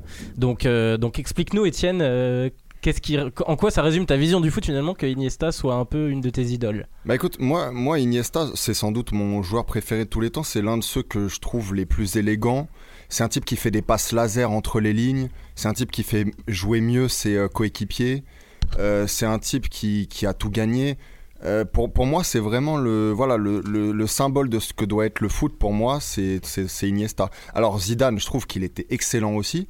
Mais si je dois choisir l'un des deux pour gagner, à mettre dans mon équipe en priorité, je mets Iniesta et, et, et je, suis, je suis sûr de, de gagner. en fait. On va demander de à. Robin son avis là-dessus, mais ce qui est assez rigolo, Étienne, je sais pas si t'es au courant, c'est que du le coup, Iniesta de la grande époque, hein, de oui, oui, 2010, hein, euh, pas celui de toute façon, pareil pour Zidane. Mais euh, ce qui est assez rigolo, c'est que du coup, j'ai lancé ce débat à la rédac euh, derrière, une fois qu'on en avait parlé avec Étienne. Et alors là, ça a, fait, ça a fait du bruit et ça a duré une bonne semaine grâce au soutien pour Étienne de Robin, qui est d'accord pour préférer Zidane, mais qui par contre trouve que Iniesta, à son meilleur niveau, est largement au niveau de Zidane et dans la même cour. Parce que le débat à la rédac, c'était carrément Valentin et compagnie, euh, nos collègues à qui on fait coucou, euh, euh, disaient pour eux que c'était même pas dans la même cour. Moi, je suis pas d'accord avec eux. Pour le coup, je trouve qu'Iniesta est dans la même cour qu'un Zidane. Ouais, ouais, ouais. Ouais, effectivement, c'est ça, c'est bien résumé. Il y a, il y a, il y a pas de débat. Enfin, il y a un débat entre est-ce que Iniesta est supérieur à Zidane en termes de football? Ça, c'est un débat qu'on peut avoir. Je suis pas forcément d'accord sur le fait qu'Iniesta soit meilleur. Par contre, dire qu'Iniesta fait partie de la même et dans la même cour que Zidane, c'est un truc que je dis tous les jours et qui est vrai et qu'absolument personne peut revenir là-dessus. Pour plein de choses, on va parler niveau palmarès. L'important à la fin de ta carrière, c'est quand même tes victoires. Moi, je prends le parti de dire que quand tu perds en poule de Coupe du Monde ou que tu perds en demi-finale, pour moi, c'est la même chose. Il y a 31 perdants, il y a un vainqueur. Et faut regarder au niveau du palmarès, Iniesta, c'est un monstre. Il a, je sais même plus combien de Ligas, je crois qu'il en a 9. Alors, dans quelle mesure Iniesta est pas tombé dans l'époque bénie pour lui? Il est Alors, je pense qu'il il est responsable de cette époque bénie aussi. Ça fait partie des joueurs qui ont permis au Barça de devenir le Barça de Guardiola et ce Barça invin- invincible à une époque. Euh, ça fait aussi partie de celui qui, a, qui était au cœur de l'ossature de l'équipe d'Espagne, qui a bénéficié vachement justement du niveau euh, impressionnant de l'époque du Barça. Donc, ça aide aussi. Euh, un mec comme Zidane, il a quand même gagné dans de nombreuses équipes. Où où il a clairement fait passer un cap à cette équipe-là. Je veux dire, en équipe de France en 98, on a des très très bons joueurs, euh, mais tu sens que Zidane sort le match de sa vie en finale pour confirmer le parcours magnifique qu'on avait fait. En 2000, il marche sur l'eau. euh, Ouais, non, non, il marche est-ce que- vous avez vu des- matchs, mais Est-ce que vous avez vu des plus belles équipes, des meilleures équipes même, j'ai envie de vous dire, que les deux auxquelles finalement Iniesta a participé Le Barça qui gagne en 2010, 2011, etc. la Ligue des Champions, et surtout l'Espagne qui gagne deux Coupes d'Europe et, euh, et la Coupe du Bah, Monde. C'est un bon argument, mais justement, moi je me demande dans quelle mesure c'est pas ça qui dessert Iniesta. Ah parce non, qu'Iniesta- parce que moi je suis, je suis persuadé que si t'enlèves Iniesta de cette équipe, y a, il y a, ça va pas aussi loin. Ouais, en tout cas, c'est pas avec le même niveau. euh, Quand tu reviens à un En, match en Espagne, c'est sûrement vrai. À l'Euro, notamment, où il marque en finale. Et il y a aussi en 2010 où il mérite le Ballon d'Or, clairement. Ah, mais la Coupe du Monde. ne gagne pas. La- Coupe du Monde 2010, on a, on a une finale qui est vraiment, vraiment pas, pas intéressante en termes de jeu serré, Pays-Bas-Espagne. Personne n'est là pour faire la différence. Failli- enfin, Robben rate son face-à-face contre C'est Casillas Iniesta et au final. Ouais, c'est Iniesta qui sauve tout ça. Et quand on parle, c'est vrai qu'effectivement, avec le Barça et l'Espagne, il a bien, été servi en termes de, de, de coéquipier, en termes de jeu. Sauf que avec Xavi, il forme peut-être le meilleur duo de l'histoire au milieu de terrain. Et ça, on pourra pas lui enlever. Et, Et je pense qu'il y a ce côté aussi d'Iniesta qui est indissociable de ces gars-là. En fait, tu dis, euh, si Ah, t'enlèves mais Iniesta, regarde- ils sont pas aussi bons. Oui, mais c'est vrai aussi pour Xavi. C'est vrai aussi pour Messi. au Moi, j'ai mais jamais regardez- vu un mec faire des plus belles passes que celles d'Iniesta. Non, mais c'est des, passes raison, de quarterback mais- en fait. C'est des passes de quarterback au football américain. Surtout quand on regarde l'équipe de, de, de, de Zidane quand il était au Real. Mm. Enfin, des fois sur le banc, t'avais Raoul, t'avais Ronaldo. t'avais- Enfin, il y a trop de monde avec lui. Enfin, il y Oui, avait oui, Roberto Zidane avait Carlos. une Mais qu'on s'entende bien, tout le monde aime Zidane. hein. Il Ah n'est oui, pas, sûr, question de dévaloriser Voilà. Zidane. Ça, fallait le préciser. Tu. Zidane, c'est mon dieu. Clairement, c'est- c'est c'est- c'est un deuxième père, Mais, c'est un mais leader. regarde, m- moi j'aimerais vous dire quand même. euh, si j'avais, moi j'ai pas de maillot de, de sport, d'aucun sport d'ailleurs. Euh, mais si j'avais la possibilité d'avoir un seul maillot, ce serait le maillot d'Iniesta euh, en Espagne en 2010. Ouais, Signé. non. Zizou, France 98. J'ai des connexions en plus en Espagne, ça peut, ça peut peut-être se faire. Bon, on va arrêter quand même un peu parce que ce débat-là, je pense qu'on pourrait l'avoir pendant le quart d'heure qu'on est Mm. censé avoir pour cette partie. Puis On bon, va je vais quand même recevoir de assez d'insultes déjà comme ça. Non, je pense pas parce que les gens adorent euh, l'Espagne et Iniesta, c'est un Mm. des joueurs les plus. Tout le monde, euh, tout le monde est devenu fou à l'époque où il a pas gagné le Ballon d'Or en 2010, quoi. Mm. Et moi, je trouvais ça honteux qu'il en ait jamais gagné. D'ailleurs, Mi- Milan m'a fait marrer aussi la dernière fois en message puisqu'il m'a dit maintenant tu vas, tu vas te calmer, arrête de sucer l'Espagne. Il m'a dit arrête de sucer l'Espagne. vénère. Parce que il je les suis aussi fan de Sergio Ramos, euh, il faut. il faut- Bon, j'aime bien Ramos aussi. Et du coup, on va embrayer sur la Coupe du Monde directement. Euh, et je pense que en fait, le, le, le, bah, le meilleur moyen euh, pour inscrire notre podcast dans l'actu, ça va être déjà de vous poser la question, messieurs. On arrive bientôt à la fin du premier tour. Mm. Est-ce que cette Coupe du Monde vous plaît pour le moment? Ah ouais, ouais, ouais, moi clairement, il n'y a pas encore eu de 0-0, les matchs sont engagés. À part, petite déception pour les, les équipes africaines, hormis le Sénégal qui a vraiment genre une, une belle formation, un beau plan de jeu, mais euh, c'est le seul à avoir des résultats, sinon le reste de la Coupe du Monde c'est génial. Il y a toutes les équipes que j'aime pas qui galèrent, c'est incroyable. Le Brésil, on nous en Ah. parle pendant 15 ans alors que c'est de la flotte. Ouais, bah après là, le Brésil, ils sont premiers de leur poule et vont se qualifier facile. Ouais, hein. On le- dit c'est de la flotte. Ils ont eu du mal, mais en même temps, tout le monde a du mal. j'ai bah, le, l'impression, le Brésil, la dernière fois qu'on l'a glorifié, c'était chez eux en 2014. Tout le monde a dit qu'ils allaient faire des trucs incroyables. Ils sont à deux doigts de se faire sortir par le Costa Rica, si je me trompe pas. La Colombie. La Colombie, non, Ah, le Costa Rica aussi, t'as raison, ils avaient galéré déjà. à deux doigts de sortir contre la Colombie. Et moi, j'étais prennent à Berlin le jour où ils 7-1. prennent 7-1. Meilleure journée de ma vie, c'était incroyable. Non, non, Moi, j'étais dans un bar où il y avait des Brésiliens juste à ma droite. Ils pleuraient, ils pleuraient, ils sont partis avant la fin, ils en pouvaient plus quoi. Et Etienne, non. toi, elle te plaît du coup cette Coupe du Non, Monde moi de toute façon, toutes, tous les euros et toutes les coupes du monde, elles me plaisent beaucoup. Ça fait, euh, enfin, moi je regarde très peu de foot. hein, les auditeurs peut-être ils l'ont, ils l'ont compris depuis le temps. Je regarde très peu de foot, mais s'il y a vraiment euh, des compétitions auxquelles je fais attention, c'est la Coupe du Monde et l'Euro. Donc j'aime toujours, en fait, j'aime le folklore. J'aime voir la gueule des mecs selon les pays. C'est un truc qui, me- qui me fascine aussi. Euh, et le niveau, je le trouve bon. Par contre, je trouve qu'effectivement les meilleures équipes, elles sont pas au niveau euh, auquel on les a vendues. Et, euh, et je trouve que peut-être effectivement, euh, euh, je vois pas d'équipe, euh, comment dire, qui fasse rêver comme on a pu en voir dans le passé, quoi. Tu vois, pour l'instant en tout cas. À part l'Espagne encore, qui a- ça, l'Espagne a encore quelques relents justement de ces grandes années-là, mais on voit qu'Iniesta, il a 48 ans, tu vois, il y a plus que Sergio Ramos qui est qui est dans la fleur de l'âge, quoi, tu vois. Et pourtant, quand tu regardes l'effectif de l'Espagne, il fait tellement mal Ouais. encore. Ah, Il y a, y y le petit Isco moi, quand même que, que j'aime beaucoup. L'Espagne, Ah ouais, pour moi, c'est l'équipe qui produit le plus beau jeu. Et pour Depuis moi, le début, là, seul- ouais. c'est le seul favori. Ouais, mais j'ai l'impression que ce style de jeu beau ne marche plus. Donc euh, j'attends Bah, de voir, hein. mais je les mettais comme grands favoris en voyant leurs deux premiers matchs. Je me dis, euh, Après, moi je, vois- je vois le match, Portugal aller beaucoup même, plus euh, loin, limite, tu vois. Enfin, le Portugal, c'est Ronaldo qui. qui Ouais, mais justement aujourd'hui, aujourd'hui, quoi. j'ai l'impression que c'est, on est un retour vers le réalisme euh, avant tout. Ouais. C'est-à-dire qu'on a eu euh, de, l'époque bénie de l'Allemagne et l'Espagne qui gagnent avec du beau jeu et avec un vrai fond de jeu pour le coup. Euh, et puis, euh, enfin, des joueurs euh, classe comme Étienne les aime, esthétiques. Euh, Ouais, parce mais qu'il faut savoir pour les auditeurs que je suis aussi un type qui préfère Van Persie à Thierry Henry. hein. Ah là je- alors là, tu vas te faire Et- cracher dessus. On a eu débat, euh, c'est gênant. Qu'est- Qu'est-ce que tu peux, qu'est-ce que tu peux dire ça? Non, autant je te soutiens pour Iniesta, tu vois, je veux bien être derrière toi, mais faut pas. Mais- c'est non plus. Non, mais peut-être que, Surtout que qu'Henri, il était j'exagère quand un même peu. élégant dans son style. hein. Ouais, enfin quand même, Van Pe- moi, moi j'aime, moi j'aime les artistes. beau, La preuve, je te, propre. je te parle de, des petits Julian Brandt, des Werner aussi. Tu Mais t'es au courant que Van Persie, ses deux parents étaient artistes? Bah tu vois, ça m'étonne pas du tout. Ouais, Van Persie, c'était le beau geste avant le reste. Et ça se voit, il est élégant sur un terrain. C'est classe, hein, t'as raison. Oui, voilà. Mais du coup, hein, euh, non, Henry reste euh, quand même classe. Et lui, il a la soif de la gagne derrière. Bien il a fait gagner ses équipes. Il a tout gagné d'ailleurs en carrière. Euh, je pense qu'il n'y a pas un titre. Ouais, que mais tu Henry, c'était quand même le mec, en tout cas en équipe de France, puisqu'encore une fois, je regardais très peu le, club. C'était quand même un, mec à qui on faisait des transversales. Et lui, il était censé faire un 100 mètres pour les attraper. Oui, parce qu'il n'a pas été à l'époque sur un malentendu dans les filets. Van Persie, on lui donnait la balle dans les pieds et tout. Non mais je veux dire, on espérait que sur un malentendu sur cette transversale, il marque. Oui, mais c'est parce que la France n'a jamais eu un fond de jeu dingue. Mais tu regardes déjà, c'est dommage parce que t'as pas vu du coup jouer Henri à Carsonal où c'était là, où c'était vraiment le génie du mec qui s'exprimait.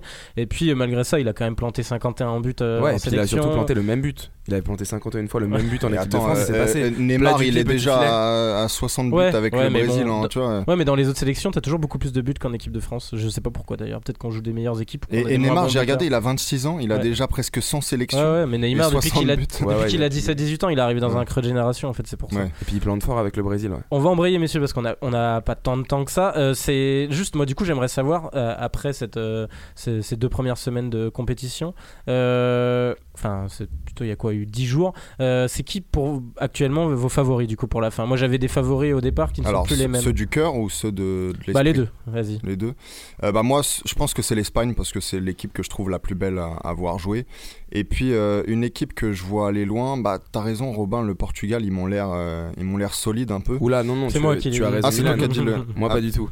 Non, mais je veux dire, ils ont l'air de. Ils sont, ils sont opportunistes en fait, les Portugais. À chaque fois, ils arrivent ils à. Ils ont se... d'avoir une confiance en eux euh, depuis l'euro. Euh. Ouais, et non, attends, sinon, qu'est-ce que je vois? La Croatie aussi. La Croatie, ça, je trouve ça vraiment. Ah, la Croatie, c'est très très fort. Mais la Croatie, maintenant, on peut les considérer comme une grande nation de football. Hein. Mm. Mm. Qu'on arrête de me vendre ça comme une équipe, genre une petite équipe qui monte. Maintenant, c'est une grande nation de football. Les gens ont toujours oublié, en 98, la Croatie, c'est probablement la meilleure équipe du mondial avec la France. Et ils perdent difficilement, ils, gagnent facile pour la troisième place. Mm. Et ils avaient fait une Coupe du Monde de foot. Et puis évidemment, on en parlera peut-être ensuite, mais on espère que la France euh, va se glisser dans le. Oui, bien sûr. Toi, Robin, c'est qui tes favoris là euh, bon, avant, je vais quand même préciser d'abord que c'est la France qui va gagner cette Coupe du Monde, comme ça vous pourrez pas dire que je l'aurais pas dit.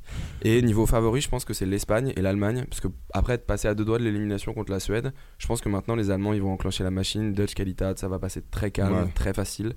Et d'ailleurs. Mais il y a des mecs qu'il faut qu'ils virent alors. Non, parce que, que, Ozil il, avance. Bah, Ozil il a pas joué en deuxième. Ouais, non, je sais, mais j'ai un. Mais ils ont galéré quand même. Hein. Brandt, il le fait jouer. Euh, comment tu peux faire entrer Brandt? Brandt, c'est l'un des plus beaux artistes que j'ai vu à cette Coupe du ah, Monde. Brandt, il joue bien. Et, oui, mais c'est un très euh, bon joker aussi, Brandt. Quand il est, est titulaire, il est moins Peut-être, peut-être. Mais alors, faut le faire, entrer, faut le faire entrer plus tôt. Oui, quoi, à la 80 À chaque fois, c'est vrai euh. qu'il a fait mal. Je pense hein. que les Allemands, ils vont continuer de titulariser Kroos et Reus dans le 11 de hmm. départ et ça ça va leur faire du bien. Royce j'aime bien aussi. Hein. Royce, Royce, très très fort. Et puis Royce il est revanchard, il avait raté la Coupe du Monde il 4 ans. Un truc euh. que j'ai remarqué à cette Coupe du Monde aussi mais en fait je m'en rends compte à, chaque euh, Coupe du Monde, c'est que euh, finalement, il y a des tas de très bons joueurs, même dans les toutes petites équipes, qui jouent jamais dans les grands championnats et encore moins dans les grandes équipes, alors que pourtant, ils donnent du fil à retordre à nos joueurs, euh, soi-disant, qui jouent tous au Barça et au Real. La Coupe du Monde, je pense notamment.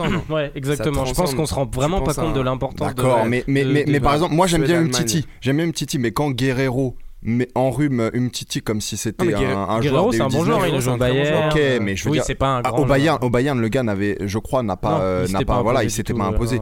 Donc, euh, je veux dire, quand le mec joue pays, au Barça, c'est une légende, un Guerrero. Hein. Bah, tu vois.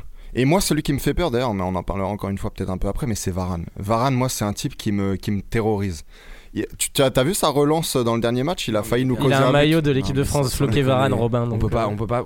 Donc soit on fait un podcast de 3 heures sur le foot, soit... mais on en reparlera de toute façon la semaine prochaine, on refera un point sur ce qui s'est passé. Il est capable de me dire qu'il prend Varane plutôt que Sergio Ramos aussi.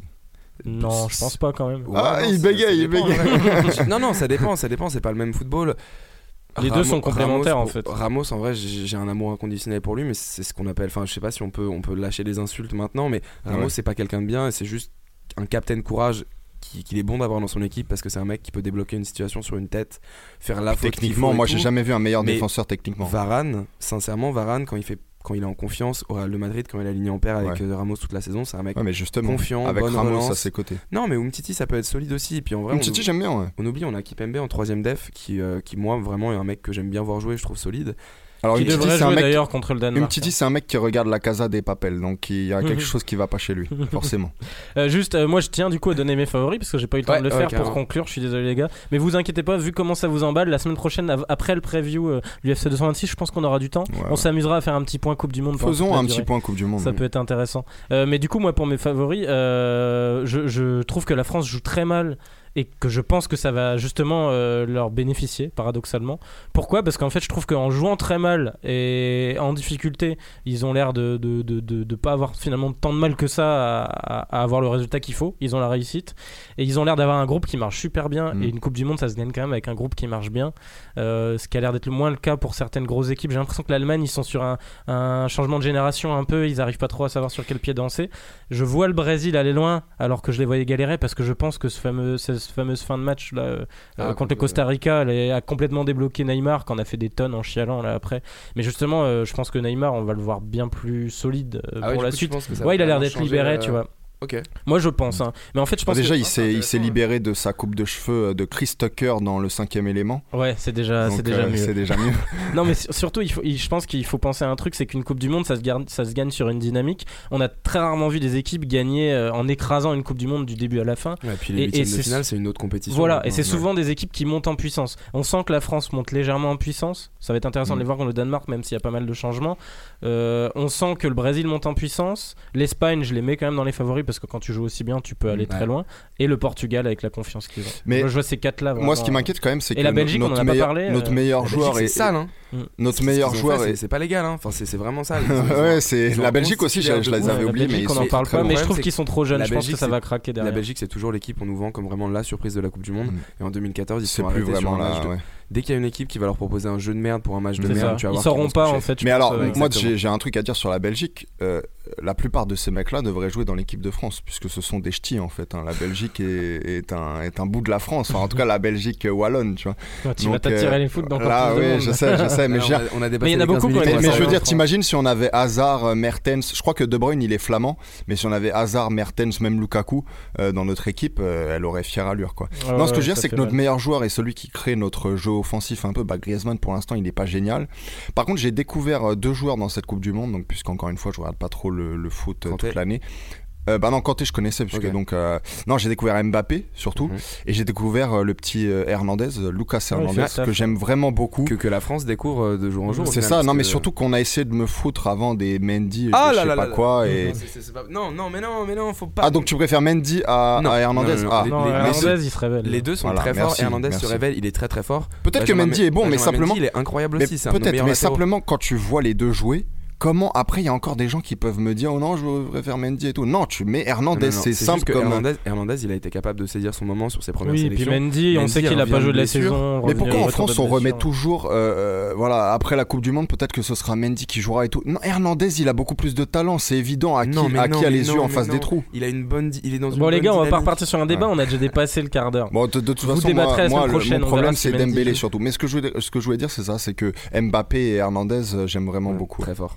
Bon, voilà, on va conclure là-dessus. Euh, bon, franchement, c'est c'est- c'est assez cool de se rendre compte qu'on serait prêt à faire une demi-heure sur le foot. Et évidemment, j'aime beaucoup Giroud aussi, je veux dire. Giroud qui se fait insulter tout le temps, surtout par vous qui êtes des. Free, des- free. Non, j'ai changé d'avis, moi. Non, non, Giroud. je- Et j'ai toujours dit que c'était un mec qui faisait le taf et qui était, Et- et- euh, et par je- rapport à son niveau de Tu peux pas talent, reprocher de pas talent taf, hein. pur. Mais- je trouve que c'est un gars. Je, veux- je veux qui- dire, techniquement, quand même, Giroud, il fait le travail. Oui, il met des bonnes remises, il, met des bons pieds, Ouais, euh, ouais, des est bons, euh, des bons dans le ballons dans les pieds. français, il Voilà, fait- tu vois. Après, d'accord, le gars, bon, c'est pas Usain Bolt. Non, non, c'est une Euh, charrette. hein, voilà, c'est pas, une- c'est pas Usain Bolt. Mais non, il, il fait est le pas. taf. Il fait mais le voilà, taf. il fait le Voilà, taf. Exactement, c'est il fait le taf. C'est Bon, peut-être un sera deal. la conclusion de ce podcast. Giroud, il fait le taf et je, je suis plutôt d'accord avec ça. Euh, donc voilà, sur le prochain point Coupe du Monde, on verra la semaine prochaine. La semaine prochaine, on vous fera un- une preview de l'UFC 226 qui s'annonce vachement intéressant. Euh, gros event. On pourra peut-être rapidement aussi parler de, de la finale du TUF euh, qui a lieu donc, Mm. pendant cette International Fight Exact, Week. exact. Euh, Ça, fait, je mets ça en- fait des mois que je voulais faire la news sur euh, Tuff et on n'avait pas vraiment le temps. Voilà, On- donc ça sera l'occasion d'en parler. Bon voilà, continuez à mettre des commentaires et des. On s'est renseigné et des étoiles, messieurs. Les notez, notez les podcasts, Mm. ça, ça les fait vachement remonter et ça nous fera voir, à... enfin écouter plutôt à encore plus de monde. Donc donc n'hésitez pas, continuez à nous donner votre avis et, et on est heureux que vous soyez de plus en plus nombreux. Merci à tous et, et à la semaine prochaine.